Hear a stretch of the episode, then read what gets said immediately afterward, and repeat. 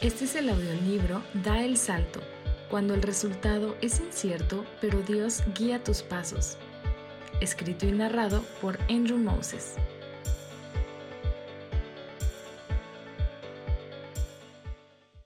Capítulo 14.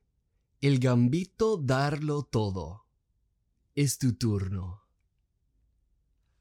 Los ojos cafés del joven divagaron. No dijo ni una palabra pero no podía esconder el intenso diálogo interno. Acababa de recibir una propuesta para exactamente lo que deseaba, pero su rostro decayó. Lentamente se volvió para regresar a su casa, con las manos vacías. Todos queremos algo. Quisiéramos terminar la carrera, viajar, tenemos carros soñados y planes no realizados. Tenemos palabras pendientes y peso por bajar. El deseo es el aire que respiramos. Pero es curioso cuando se fija un precio a algo. Inmediatamente descubres que no todos los deseos son iguales. Algunas personas vacían sus cuentas bancarias para aquello que quieren algunos madrugan para llegar al gym y se desvelan estudiando. Otras personas, como este hombre infeliz, consideran el precio y deciden no pagarlo. Cabe mencionar algo más sobre el joven. Era muy rico.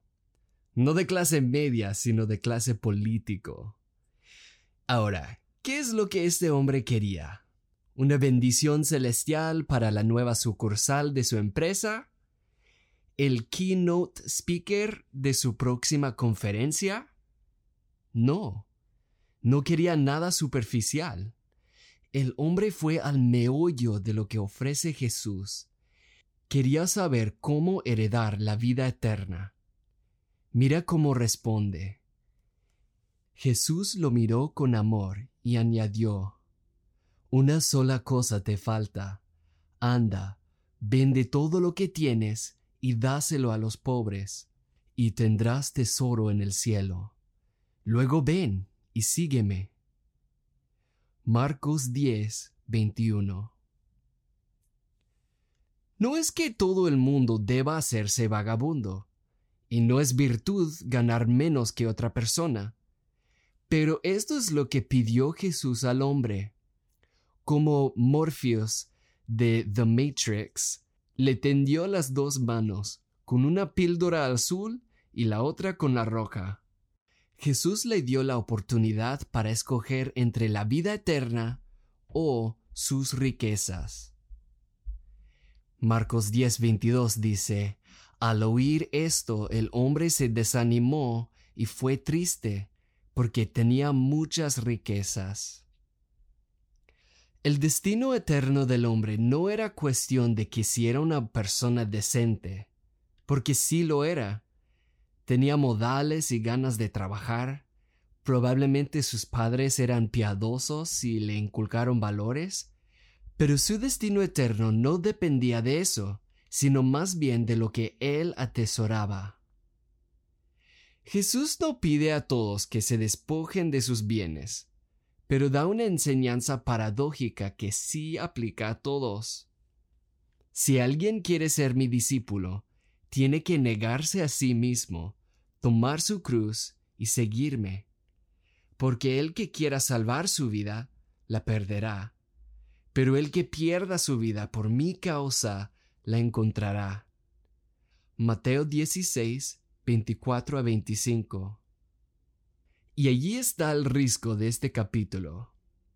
Déjame contarte de una amiga que tomó ese paso adelante. Hay un sector de Bogotá, Colombia, donde la gente pasea en bicicletas por parques expansivos, donde paseadores de perros profesionales andan por aceras de ladrillo rojo, donde el desayuno se toma en cafés hipster Allí vivía mi amiga Claudia, la joven que conociste en el capítulo anterior. Aunque vivía la vida soñada, decidió dejarla para ver qué más tenía Dios para ella. Se compró un boleto y voló al norte, a México. Aquí estudió un año de teología en la iglesia Más Vida en el programa Internship. En su práctica, visitaba iglesias pequeñas en los rincones olvidados de Michoacán para apoyar sus obras. Ella era y sigue siendo misionera. A diferencia de muchos misioneros, ella se mantiene. Gracias al Internet, realiza su oficio de abogada desde el apartamento en Morelia. Ahora le doy el micrófono a Claudia. Ella te va a narrar su historia y yo nada más interrumpo de vez en cuando. Al llegar por primera vez en Morelia, fui a la reunión de domingo en la iglesia Más Vida. En medio de la adoración, Dios me indicó que diera una ofrenda equivalente al valor del total del dinero del que yo contaba para mis gastos durante los primeros días, incluyendo el mismo domingo. ¿Te suena familiar? Ella miró el tablero del juego y era su turno. Dios le había jugado el gambito darlo todo. Yo no sé con seguridad, pero mi teoría es que todos en algún momento dado tendremos la oportunidad de convertir nuestra fe en acción, dándolo todo. Brad, mi maestro de español, estaba recién casado y vivía al extranjero, en Inglaterra, cuando le tocó. Él y su esposa tenían cuatro mil dólares en su cuenta bancaria y de golpe lo donaron. Una viuda en tiempos de hambruna usó lo último de su harina y aceite para preparar una comida al profeta Elías. Prepárate, porque tu turno podría ser pronto. Claudia lo pensó. Me dio mucho temor atreverme a hacer lo que Dios me estaba pidiendo, porque significaba que desde el momento en que depositara mi sobre en el bote de las ofrendas, me quedaría sin dinero siquiera para comer. Además, antes de la reunión, le había prometido a una amiga, también extranjera, que la invitaría al desayunar en cuanto saliéramos de la iglesia. Déjate digo que Claudia no es alguien que anda sin con qué comprar la comida. Yo sé porque ella me hospedó cuando la visité en Colombia.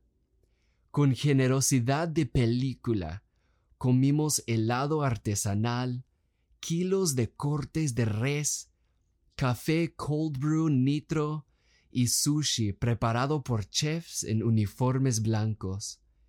Su decisión de quedarse sin nada salió de su género. Esa invitación de Jesús a ofrendar significó un gran conflicto en mi mente, y decidí ignorar esa idea como si fuera producto de mi imaginación. Pero como el Espíritu Santo nada pasa por alto, siguió trayendo esa idea a mente mientras adoraba me recordó que los días previos a mi viaje a México, él me dijo que esta nueva experiencia de vida me llevaría a creerle más y a conocerlo como nunca antes, que existían mayores niveles de la fe de los que hasta ese momento había experimentado, y él quería que yo subiera esos escalones.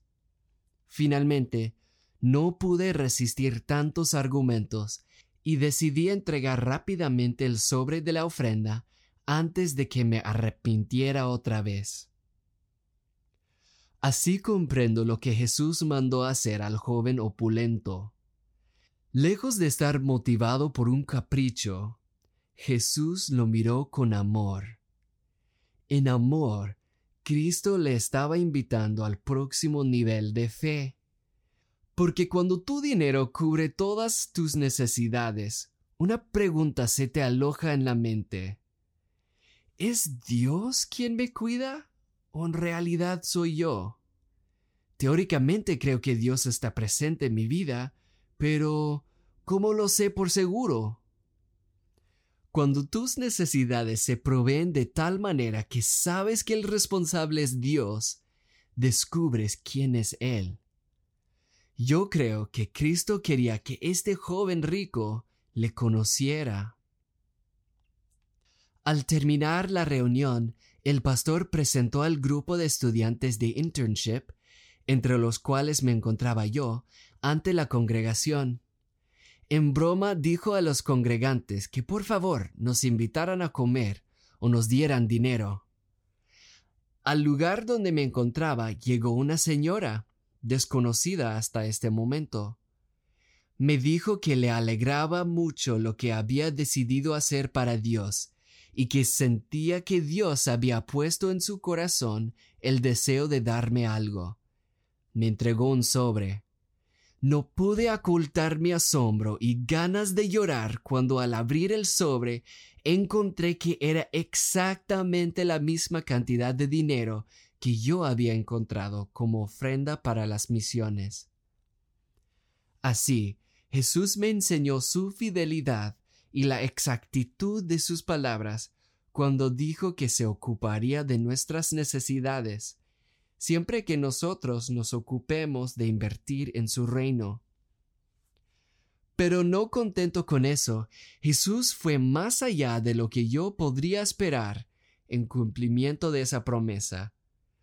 Pues durante la semana siguiente, la señora que me había dado la ofrenda en el servicio del domingo me dejó en la cafetería de la iglesia un libro sobre el liderazgo. Como el tema del libro no era muy atractivo para mí en esa época, lo dejé en mi biblioteca, sin siquiera hojearlo durante varios meses. Pero llegó un momento de crisis de liderazgo y necesitaba capacitarme al respecto. Pidiéndole al Señor que me mostrara cómo instruirme sobre el tema, Él me recordó que tenía ese libro en mi biblioteca. Y al abrirlo, para ver su contenido, encontré mil pesos que la señora de la congregación me había dejado, con una nota que indicaba que lo hacía para cuando tuviera algún tipo de necesidad económica. Justo en esa semana había tenido gastos que sobrepasaban mi presupuesto mensual acostumbrado. Esta fue una sorpresa que hizo crecer mi fe en Jesús y en su ilimitado amor por mí.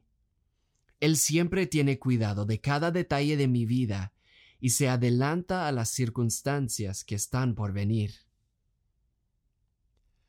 Una experiencia de amor, una relación más estrecha con su Creador, un optimismo ante el futuro.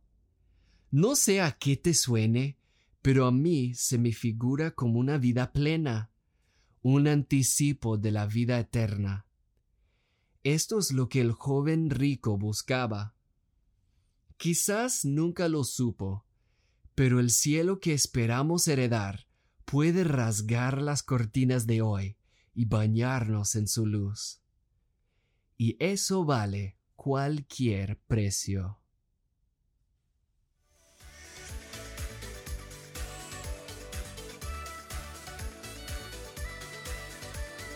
Gracias por escuchar este capítulo de Da el Salto. Si quieres que más personas encuentren este audiolibro, ¿puedes dejar una reseña? Esto ayuda a que Da el Salto gane visibilidad en las plataformas.